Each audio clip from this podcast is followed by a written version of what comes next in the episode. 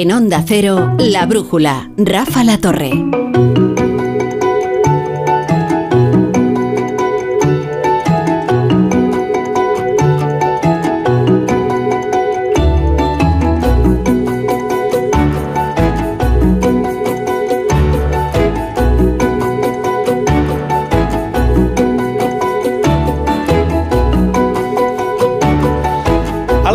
Las 9, a las 8 en Canarias comienza la brújula de la economía. A nuestra audiencia le gustan mucho estas escenas cámara café. Hoy me acercaba a la máquina del café y entonces me encontré allí con eh, Paco Pascual y me dice, menuda semanita, ¿eh? se nos caen los, bancos a pedazos. Es que Paco Pascual ha decidido, por alguna razón este año, dedicarse a la economía, después de mucho tiempo en la política. Menudo año has elegido, ¿no? Para dejar de fumar, como dijo aquel.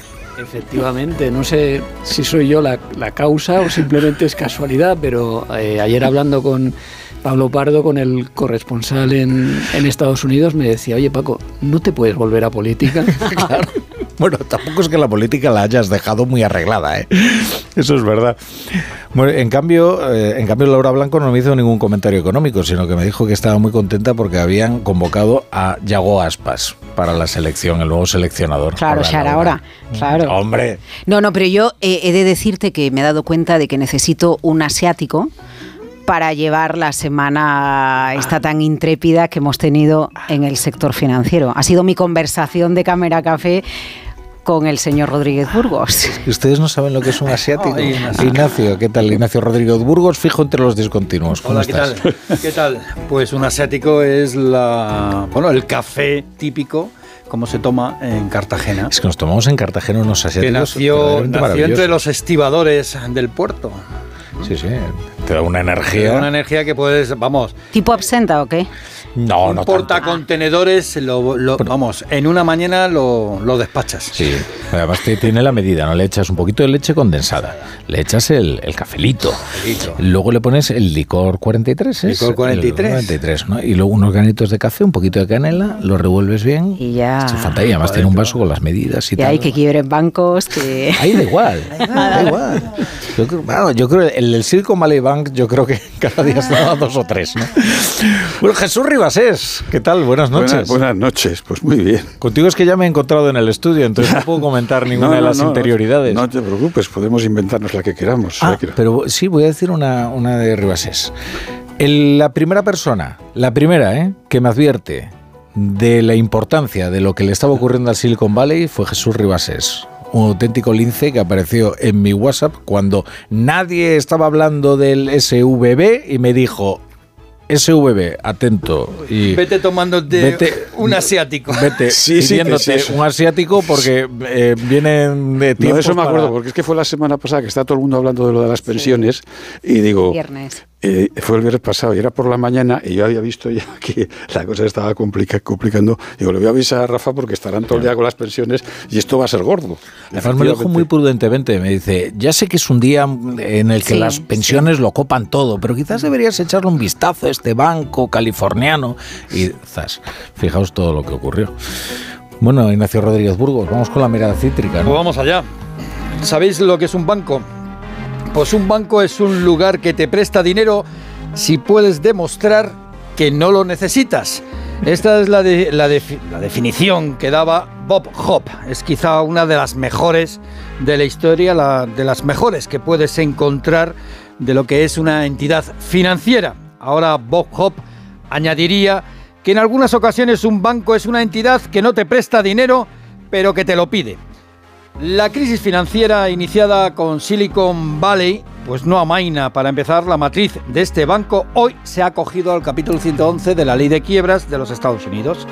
First Republic, a pesar del rescate de ayer, rescate privado, hoy cae con fuerza en Wall Street y Credit Suisse pierde un 8% en la bolsa de Zúrich y eso después de que la Unión de Bancos Suizos le dé plantón. No quiere hacerse cargo del mochuelo. Y eso que las autoridades suizas en 2008, y esto conviene recordarlo, tuvieron que rescatar a la Unión de Bancos Suizos. Pero ya sabes, Rafa, la memoria es corta. Es corta y es frágil, desde luego. Bueno, todo esto tiene consecuencias y efectos en las bolsas europeas y en la española en particular. es pagar la deuda pagar la deuda. Y Es adiós. Pepo, un rockero argentino que si esto de las deudas en Argentina saben, saben de verdad. Saben mucho de esto. La bolsa española ha despedido la semana con un descenso del 6%, que es el mayor desplome en algo más de un año, desde la invasión de Ucrania por Rusia. La inestabilidad bancaria se nota en las valoraciones del sector financiero, castigado con saña en estos días, y eso que hoy se ha reunido el Consejo Supervisor del Banco Central Europeo. Tras el encuentro, aseguran que ningún banco de la zona euro está en riesgo. Lo- las bolsas han seguido cayendo. Los inversores siguen con la mosca detrás de la oreja y es que los bajistas, los especuladores, los gentleman financieros, los tiburones de toda la vida han olido sangre. Gentleman. Con todo esto, Joe Biden, el presidente de los Estados Unidos, ha reclamado en el Congreso que se den más poderes a los supervisores para inhabilitar a los directivos de los bancos intervenidos e imponerles multas y que devuelvan sus ganancias. Algunos, ya lo dijimos aquí, vendieron acciones justo antes de descubrirse el pastel. Sos un corrupto. El estafador. Mira qué bien encajado, ¿eh? Sos un corrupto estafador. Bueno, es que el que vendió las acciones justo Hombre, antes de que el banco se fuera a la La gente pinga, la van a que- investigar. Claro. Ya que estamos con los americanismos, antes de que se fuera la pinga, pues oiga. El, el problema para el común de los mortales, Ignacio, sigue siendo los ahorros y qué pasa con su hipoteca, ¿no? Sin duda, en el caso de las hipotecas, el Euribor va a seguir subiendo según los expertos, aunque en la semana, entre unos sustos y otros, el Euribor ha bajado medio punto. Y esto a pesar del incremento de 50 puntos básicos en- del precio del dinero por parte del Banco Central Europeo ayer jueves. Y en cuanto a los ahorros, pues recordar que están asegurados por titular y cuenta hasta 100.000 euros por el Fondo de Garantía de Depósitos.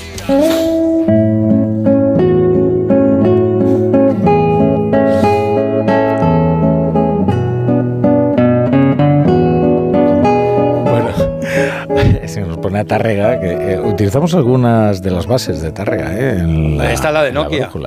Sí, sí. Esa que acaba de ¿Esta sonar sí? es la de Nokia. Mira. Oye, eh, vamos a hablar también, entiendo que de la cuestión del bono social, que ha despertado unas grandes pasiones. Mira que a mí me parecía en principio una polémica bastante ridícula, pero es que ha llegado ya a tal dimensión y ha cobrado tal importancia que no podemos eludirla.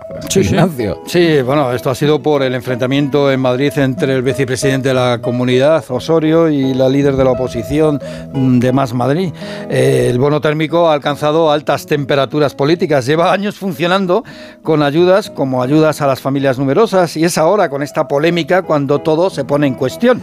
Diversos organismos como FEDEA o el Banco de España han destacado los fallos de diseño de buena parte de las ayudas públicas establecidas por el gobierno para aliviar la situación económica a las familias más vulnerables. El problema es que en muchas ocasiones quien se beneficia no son precisamente los más humildes. Pasó con el descuento de los carburantes, donde daba igual que a la estación de servicio llegara un Dacia o Sí. un Ferrari. El descuento era el mismo, ¿eh? o con la rebaja Bueno, del IVA. De hecho, en el Ferrari probablemente fuera más. Hombre, claro, porque gastaba más y el depósito es más grande y el consumo mayor. Claro. Sí. Ayudas universales. Sí, sí, en la rebaja del IVA ocurre algo parecido, independientemente de la renta. Y en las ayudas directas, ¿el problema cuál es? Pues el de siempre.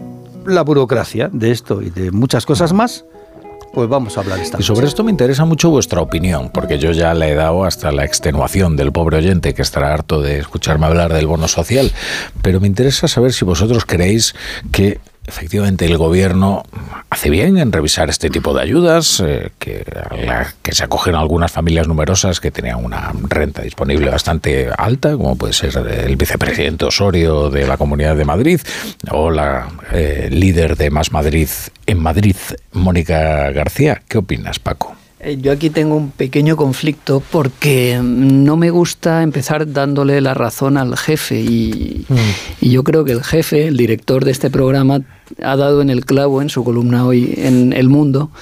eh, Muy bien. fijando el Gran tema, comienzo este. ¿verdad? Está bien. Fijando el tema en una futuro. cuestión de moralismo fiscal, es decir, a el gobierno se le ha hecho insoportable moralmente la imagen de un señor de derechas, eh, padre de familia numerosa, cobrando un subsidio.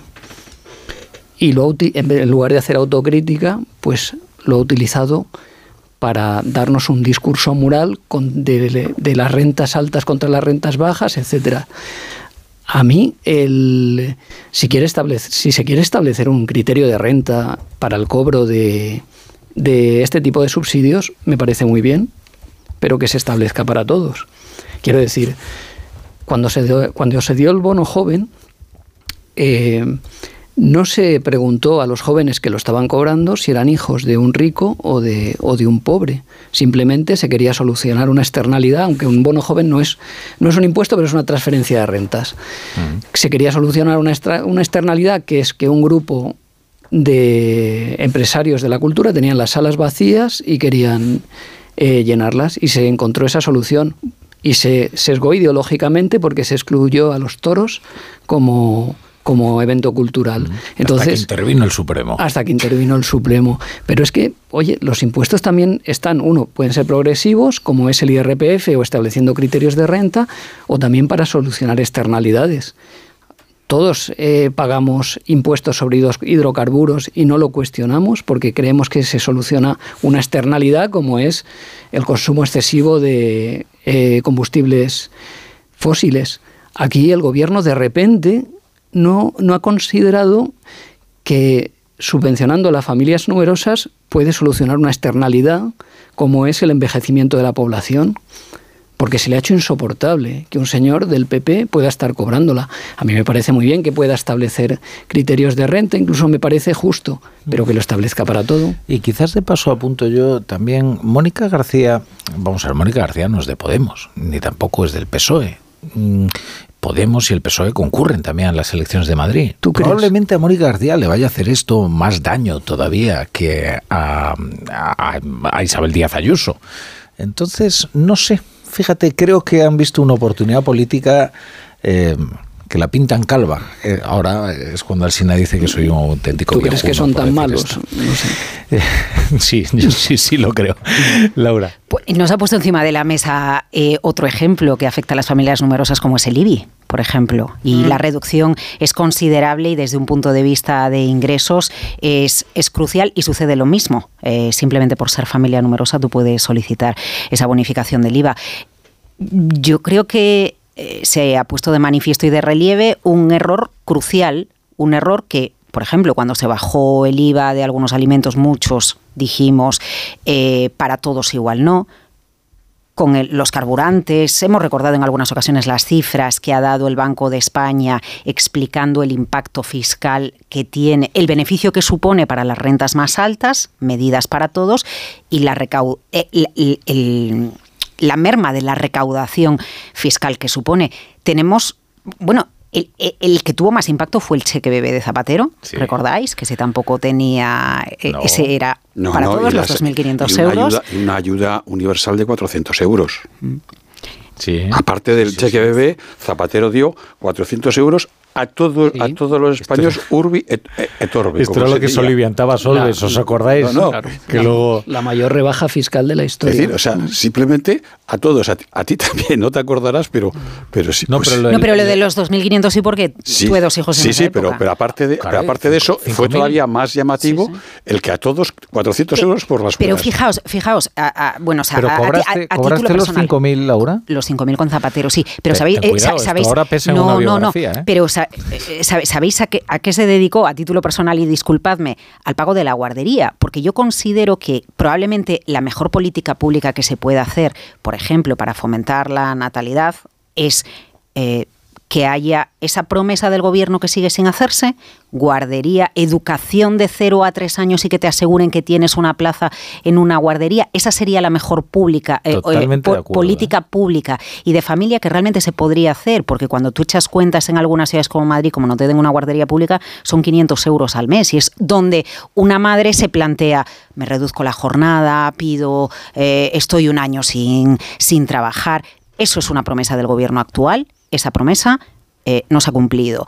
Eh, y lo que se ha puesto de relieve con el tema del bono térmico eh, y el bono para la electricidad, el bono social, es que la política pública está mal diseñada y se la tienen que comer con patatas. ¿Y Claro. por qué no se ha hablado del IBI? Porque yo me imagino que todas las familias numerosas de rentas bajas o altas están acogidas a la bonificación por ser familia numerosa para el IBI. lógicamente, eh, eh, si una renta es muy alta o estás pagando un IBI porque tienes dos chales, eh, es lo mismo que para una familia que paga un IBI que ahora se ve con la hipoteca que está subiendo y que llega apretado a final de mes. Es que Laura creo que has apuntado una cosa muy interesante respecto de las guarderías, porque además los hijos se suelen tener de uno en uno. No sé, de vez en cuando pues salen dos y menos frecuentemente pues tres a la vez, pero no, generalmente son de uno en uno.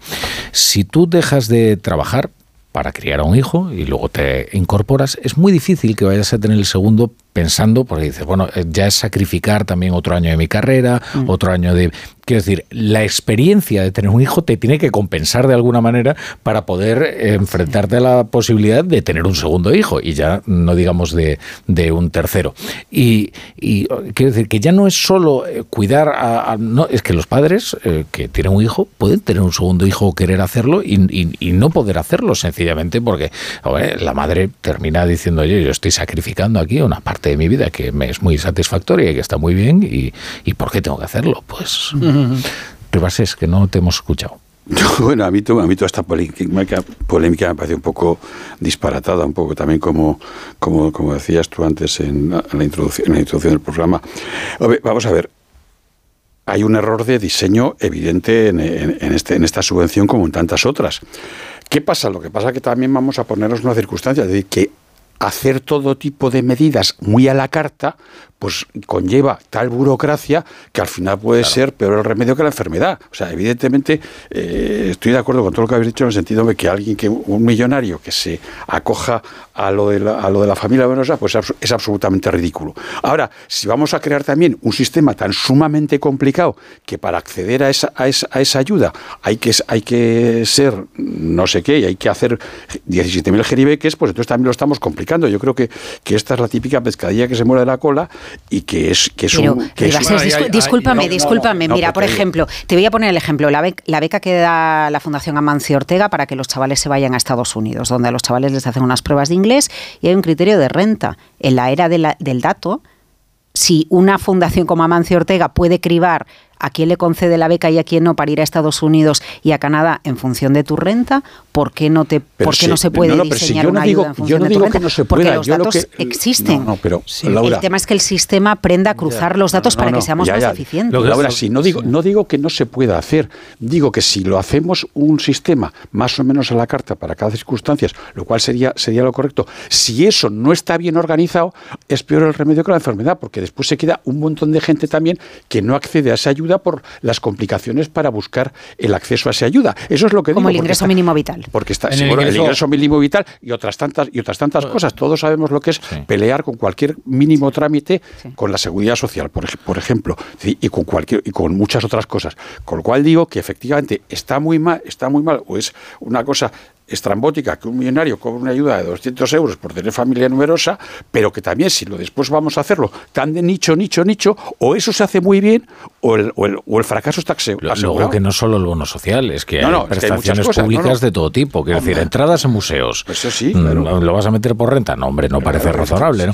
Eh, tasas educativas, eh, deducción fiscal, eh, permiso de paternidad también es distinto, eh, bonificación en la seguridad social al contratar cuidadores, exención de tasas en el DNI y en el pasaporte. Todo esto son beneficios Sí. es solo estatales, ¿eh? no municipales hay ni más, hay más, autonómicos para las familias numerosas. En los vuelos, en el barco, en el transporte. Bueno, en, el, vuelo es muy poco, ¿eh? son 5 euros. Tampoco que yo te- soy familia numerosa y tampoco. Pero es verdad, en Renfe hay. En lo que has dicho, eh, si tienes a una persona contratada, está bonificada la cuota de la seguridad. pero- social. Claro, Pero- entonces ahí el problema está en que... sencillo, en- pero una cosa claro, que- a mí lo que me da la sensación es que por un interés político espurio se está cuestionando todo esto. Quiero decir, porque eh, evidentemente si tú cuestionas el bono social, ¿por qué no vas a cuestionar todo, Todo. el resto de la... de Pero el problema de diseño no está en solamente en lo de las familias numerosas, el problema está en que, y lo ha dicho el Banco Central Europeo, lo ha dicho el Banco de España, lo ha dicho FEDEA, FUNCAS, la Comisión Europea, o sea, que no es de ahora, que, que ahora lo estamos centrando en lo de la familia numerosa, que me parece que es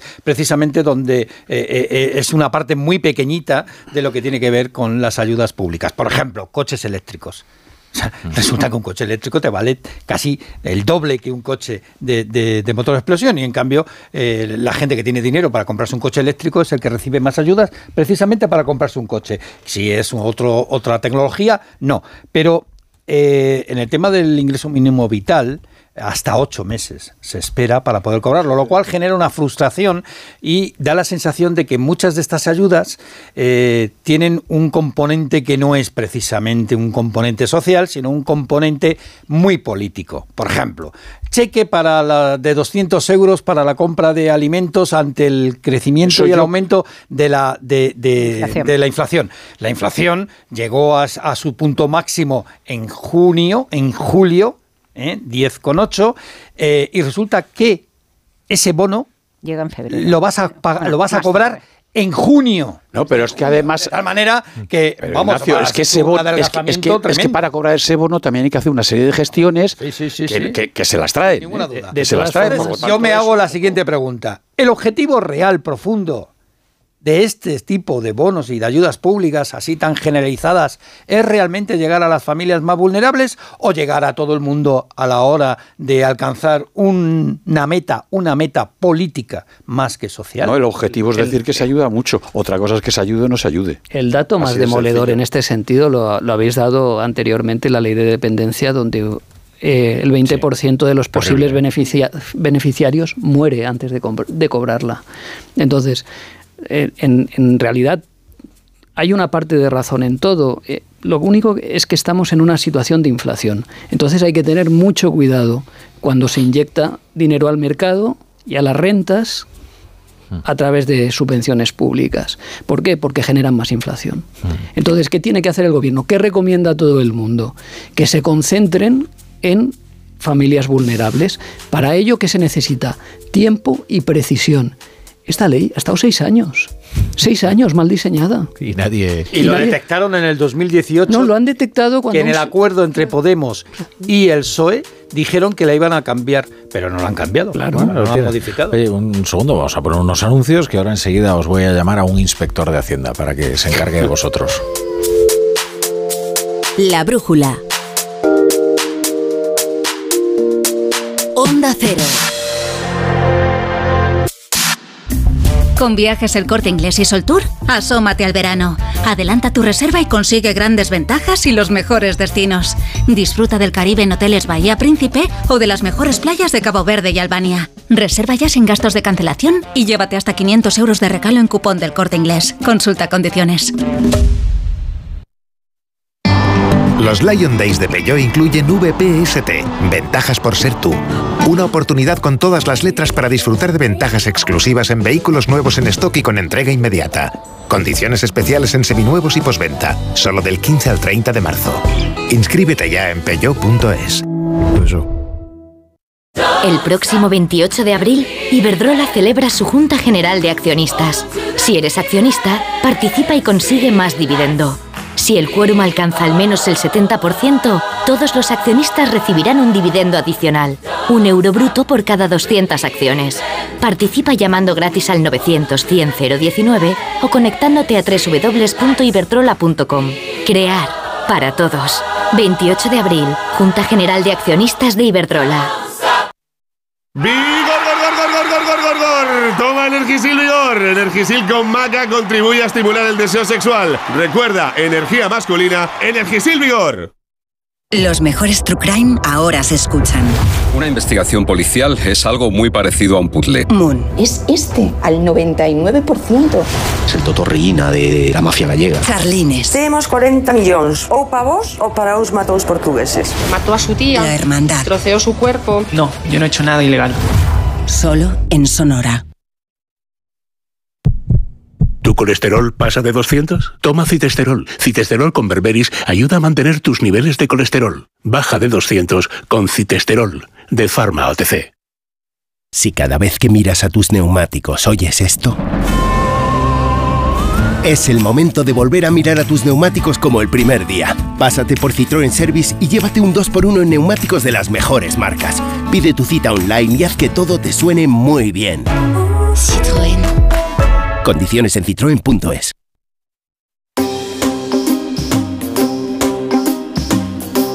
La brújula.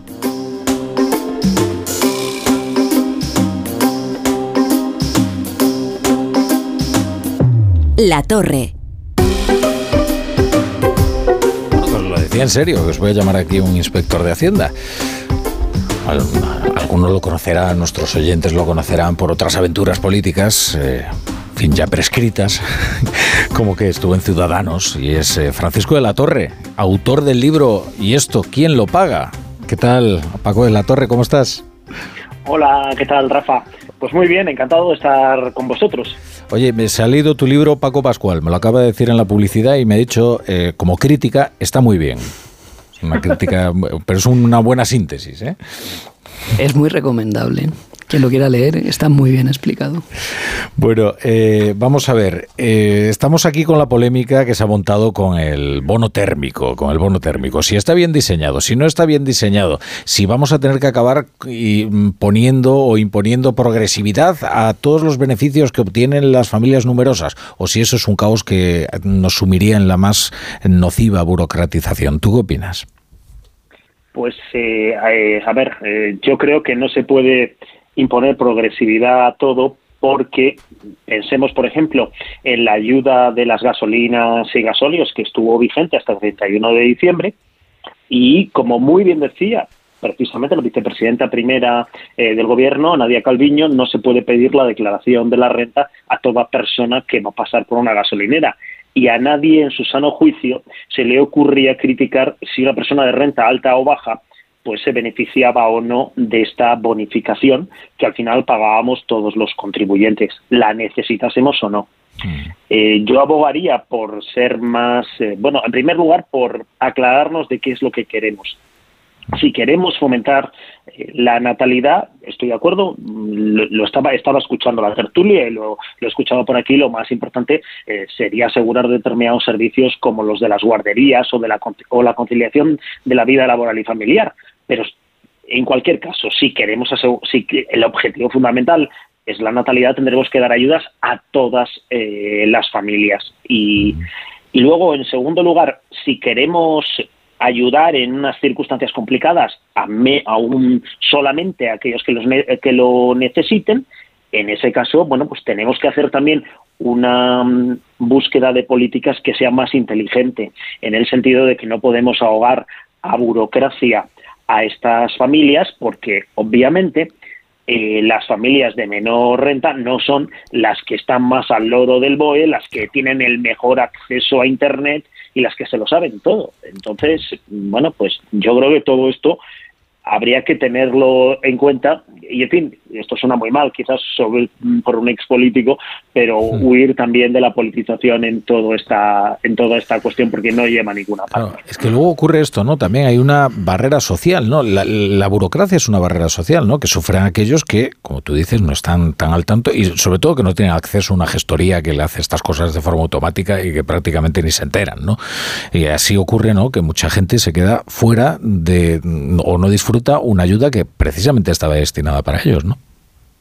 Sí, y precisamente respecto a esta cuestión lo comento en mi libro, pero bueno, también eh, eh, hice un, estudio para ESADE eh, con un colega, con Carlos Victoria, profesor de la Universidad Complutense de Madrid, sobre si estas ayudas o, el, o las ayudas más importantes no se podrían conceder a través del, del IRPF. Y nos, nos encontramos con un problema y es que, bueno, pues es que hay varios millones de españoles que no hacen la declaración de la renta, precisamente en el tramo entre 15 y 20 mil euros, es decir, candidatos eh, ideales a, este tipo de, ayudas, entre 15 y 20 mil euros al año de renta, ¿no?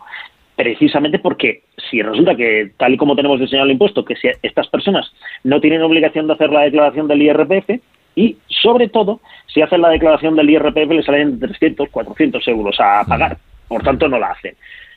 ¿Qué ocurre? Bueno, pues que no los tenemos censados en, la agencia tributaria y esto pues eh, es un problema.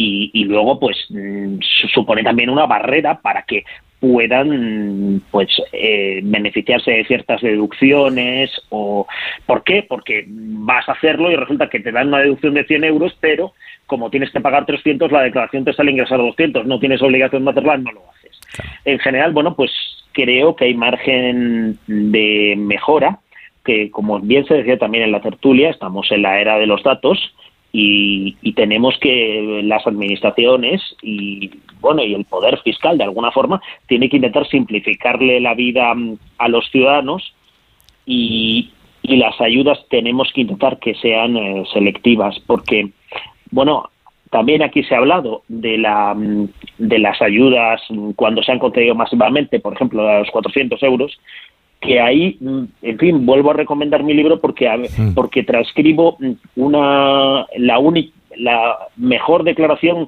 que, que yo he visto, que yo tuve el, honor de escuchar en, en, la Comisión de Investigación de la Crisis Financieras, cuando el propio autor de la medida, el, vice, el antiguo vicepresidente Pedro Solver, reconocía que aquello mm, no fue una buena idea y que se vio obligado a aceptarla por las elecciones.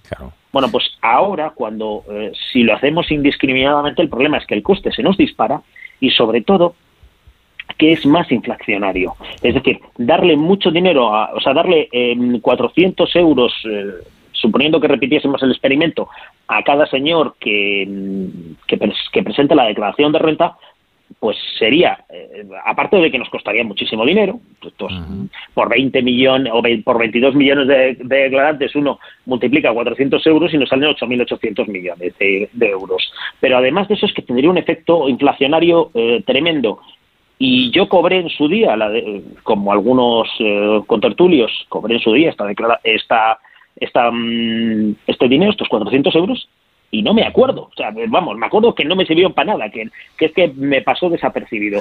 Y ahora tendría además un efecto inflacionario. Sin embargo, si eh, concentramos estas ayudas en quienes nos necesitan, tendríamos menos efecto inflacionario y eh, bueno pues lo están recomendando y, estas personas efectivamente eh, pues podrían podrían beneficiarse más que pues por ejemplo lo que ha pasado con las barras de pan que le, que le han quitado el IVA del 4% y, y alguien se ha enterado es verdad Prácticamente no, lo noto.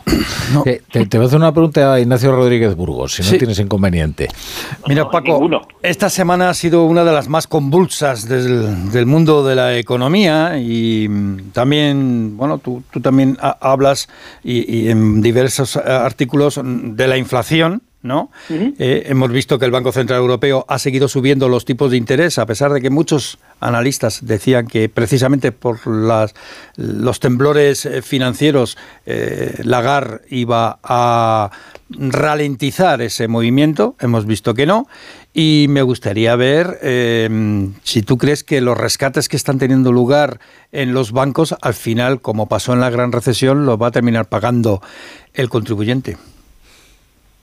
Bueno, pues eh, yo es, yo creo que, que los eh, rescates no eh, que están, vamos, lo que se está viendo de momento no van a salir a coste cero para los contribuyentes, pero no más no van a ser tan extraordinariamente caros como nos ocurrió en España. bueno, también es verdad que una cosa es que puntualmente tengas un problema con algún banco y otra historia es que se te caiga la mitad del sistema financiero, que es lo que nos pasó a nosotros. Eh, sí que creo que, mm, que, hay que ser conscientes de que un de que hay que tener un sistema financiero y que eso a veces em, y que el Estado tiene que garantizar que, el, que los bancos em, son sólidos y que tienen confianza y quizás em, eh, lo más importante en esta cuestión es que se transmita la seguridad de tener los depósitos en el banco, porque al final todos tenemos casi todo nuestro dinero en el banco, en depósitos, y, cuando se piensa que el dinero no está seguro, acabamos teniendo problemas, aunque el dinero realmente eh, estuviese seguro. Yo, de en fin, creo que parte del asunto es un cierto pánico irracional y otra parte es de desconfianza en los supervisores. Es decir, creo que en España no tienen los problemas ni de Credit Suisse, ni mucho menos los problemas que hay en, en el SVB, en el Banco de Silicon Valley en California, y, que no tiene nada que ver con todo esto. Pero es verdad que, claro, que después de todo lo que nos ha pasado, pues existe mucha, mucha desconfianza. Y en segundo término, eh, sí creo que necesariamente lo más importante o el desafío más importante que tenemos por delante es reducir la inflación. Esto nos está eh, genera muchísimos problemas y hay que volver a unos niveles de inflación tolerable. Y bueno, entre tanto, el pasar el, de los tipos de interés negativos que teníamos hace un año a, a, un mundo más normal, pues evidentemente crea costes y convulsiones. Bueno, Francisco de la Torre, autor de ¿Y esto, y esto quién lo paga? Esta frase que nos remite a Josep Pla, esa maravillosa anécdota en Nueva York. Que muchas gracias por estar en la brújula, Paco. Bueno, pues nada, muchísimas gracias a vosotros por invitarme. Venga, hasta luego.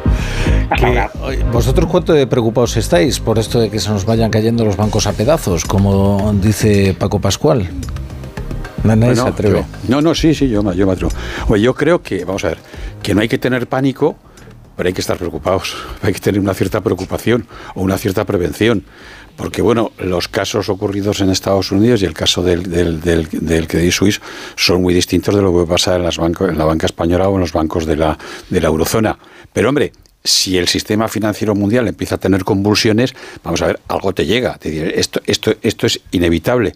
Y bueno, mm, esperemos que, esperemos que no, que no ocurra, esperemos que la solidez de, de los bancos eh, se mantenga, porque hay una cosa que, hay, una cosa, hay algunas cosas que a veces no vemos muy bien.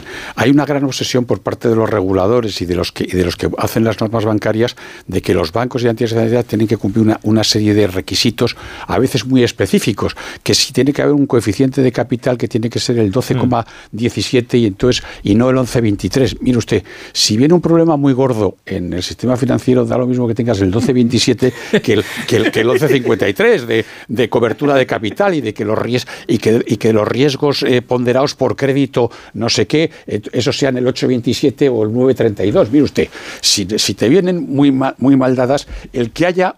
y, y, cuánta gente hay dedicada en los bancos, en el sistema financiero de todo el mundo? Legiones y legiones de gente dedicada a trabajar solo en que el banco cumpla esta pequeña normativa o la otra. No, usted, eh, eh, esto, es muy complicado, pero, pero, pero debería ser más sencillo. En resumen, yo creo que no tenemos que tener ningún pánico, pero bueno, hay que tener una cierta hay que tener una cierta prevención, porque está detrás de todo esto también está de alguna manera que es lo, por donde ha caído el banco americano el problema el problema de la el problema de la deuda, es decir, el mundo está viviendo, vivimos en un mundo que, que, que está inmerso en una no una montaña, sino un, en un universo de deuda. Hay 250.000 eh, 250 billones de deuda circulando por el por el mundo, 250 ah. billones con B grande de barbaridad. Y no nos la podemos condonar todos. ¿no? Bueno, es, a que, la vez. ¿no? es que si nos la condonamos, quebramos todo. Pero, entonces, no, es mala idea. Entonces, he, hecho una, verdad, he hecho una pregunta muy del hermano de Garzón. No, no pero bueno, pero, pero vamos, es, no, no, la pregunta bueno. es, es, es, la pregunta obvia que hace mucha gente, pero no porque entonces el lío que montamos es, es, de tal magnitud. Y bueno, no nos olvidemos que es que lo que se está haciendo para solventar esto es más deuda, porque lo que, está, lo que ha hecho la Reserva Federal esta semana ha sido fabricar de entrada 300.000 millones de dólares. Venga, máquina. A toda máquina. 300.000, o sea, por el, el, el, balance, el, balance, de la Reserva Federal esta semana ha subido 300.000 millones. Que ciento, y más que subirá porque que está comprando la deuda ah, sí, que sí. tienen los bancos por eso. al precio nominal y no al pues, precio pues, real pues, de mercado. A esta hora el Wall Street Journal está diciendo, citando un estudio de economistas, diciendo que hay 186 bancos que podrían estar en la misma situación que Silicon que, Valley Bank. Pues te digo yo, no, pero es que los, es que los bancos americanos tienen 600 Vamos a las cajas aquí, la que tienen 600 mil millones en deuda de distintas mm. características mm. comprada como la tienen comprada cuyo valor en este momento es menor que si sí. la tienen que, que si tienen que, que, que vender esa deuda para tener liquidez entran en pérdidas. Claro, pero mira, acabas, acabas, de dar el, el, el, la, clave es la, clave es la liquidez. Claro. Hay algo común a todos los bancos sí. que están en problemas, incluido Credit Suisse, y es la huida del dinero. El dinero no se fía y vivimos en un mundo que está soportado por la confianza. Si yo no me fío y voy al banco, y voy re... si ahora todas las personas del mundo fuéramos al banco a retirar nuestros ahorros, no des ideas. El, el, el sistema quebraba. Sí, sí ¿no? porque el dinero, pero, la mayor pero, parte de ese dinero pero no existe. Confiamos, confiamos en que eso no va a suceder y entonces pues dejamos el dinero en el banco. En Credit Suisse el dinero se va, en First Republic, se va en Silicon Valley Bank eh, y lo que está sucediendo, a mí lo que me sorprende son varias cosas. Una, la contundencia con la que hablan las autoridades, por ejemplo, con la que ha hablado la EB en España, con la que habla el Banco Central Europeo, no va a haber contagio. Es que como no sea verdad, como no sea verdad la contundencia con la que están no hablando, pueden decir es- otra- pero no pueden decir otra cosa. Pero como no sea, ver- como no sea verdad, Ribasés, Bueno, sí, pues. Vamos. Querida Blanco. vamos, lo de Negreiras es es poco, Pero ¿eh? no puede, pero vamos, querida Laura, no puedes. Joder, no puedes es salir- que estamos hablando del sistema financiero mundial, esto- más les esto- vale que no sea puede verdad. salir Lagarde allí diciendo Lagaro, Alejandra que sea decir, bueno, oiga, ve eso. usted, no, no va a pasar nada, pero no Por sabemos, eso, a lo por eso mejor. te- por Pues eso te lo digo. El- saber. El lío que se monta. Eso- en esto de los pánicos bancarios yo tengo un sensor bastante pedestre, que es cuando en una redacción, cuando, cuando en economía, cuando los de economía vamos al baño, eh, entonces se te van acercando varios los compañeros Es verdad. y te van empezando a preguntar y oye, entonces También eh, pasa aquí. eh, ¿qué hacemos con el dinero? Entonces, cuando hay pánico bancario es cuando el que no te habla desde hace un año porque le caes mal, se te pone al lado en el urinario y te dice, oye, ¿saco el dinero del banco? Bueno, eso más o menos me ha pasado esta semana. O sea, hay, hay motivos, hay, hay motivos para, para el pánico bancario. Pánico está habiendo. El, el grave problema que creo yo que hay es que ha habido un banco, dos bancos en Estados Unidos, intoxicados por deuda de alta calidad, no por, eh, no por activos malos, que han caído y ese tipo de bancos no están regulados y no sabemos Claro, qué y- hay allí. Paco, Y- y luego la acaba- cuestión- acabas y de la inventar cuestión una es- cosa, perdóname Laura. Eh, Conocéis todos el índice del miedo, ¿no? El VIX. Paco acaba de, de- inventar el índice del urinario. Sí. Vaya conveniencia. Saco mi dinero del banco. Primero guarda lo que tienes entre manos y luego ya. No, no, pero oye, el índice del urinario, esto es, una, es un hallazgo económico, lo voy a utilizar, ¿eh? Con todo tu permiso. Pero mira una cosa, has, has hablado de la deuda de calidad, que es la que está soportando todo. Eh, es- esto sucede como cuando con la ley de la oferta y la demanda, ¿no? Cuando hay mucha oferta, pues las manzanas y las cerezas bajan de precio. Claro, ¿cuál es la cuestión? Que la deuda pública la americana, la alemana o la de países con una calificación crediticia elevada es de calidad, pero hay tanta, tanta, tanta, tanta, Que tanta, pesa en tu tanta, tanta que la calidad a lo mejor no es tanta porque Y por muy buena que sea, una vale más que otra. Mira, mira, qué, qué bonito para terminar. Es una conclusión eh, fabulosa. Ya como empezamos a hacer efectos de sonido y chistes procaces, es el momento de poner fin. Bueno, a disfrutar de esa vida que esa vida que hay fuera. Bueno, y a tomar un asiático. Qué, qué mejor manera de terminar el, el viernes. Se ha hecho una foto Puebla, nuestro amigo Puebla, conocéis el genial viñetista de ABC, con, claro, él es embajador como buen cartagenero del asiático, entonces lo ha hecho con un asiático gigante, gigantesco, en el que podría incluso sumergirse. Bueno, querida Laura Blanco, eh, Ribasés, eh, Paco, Paco Pascual, a disfrutar de la vida que hay ahí fuera y fijo entre los discontinuos Ignacio Rodríguez Burgos aquí el lunes. Seguiremos aquí, dando noticias. La brújula. La torre.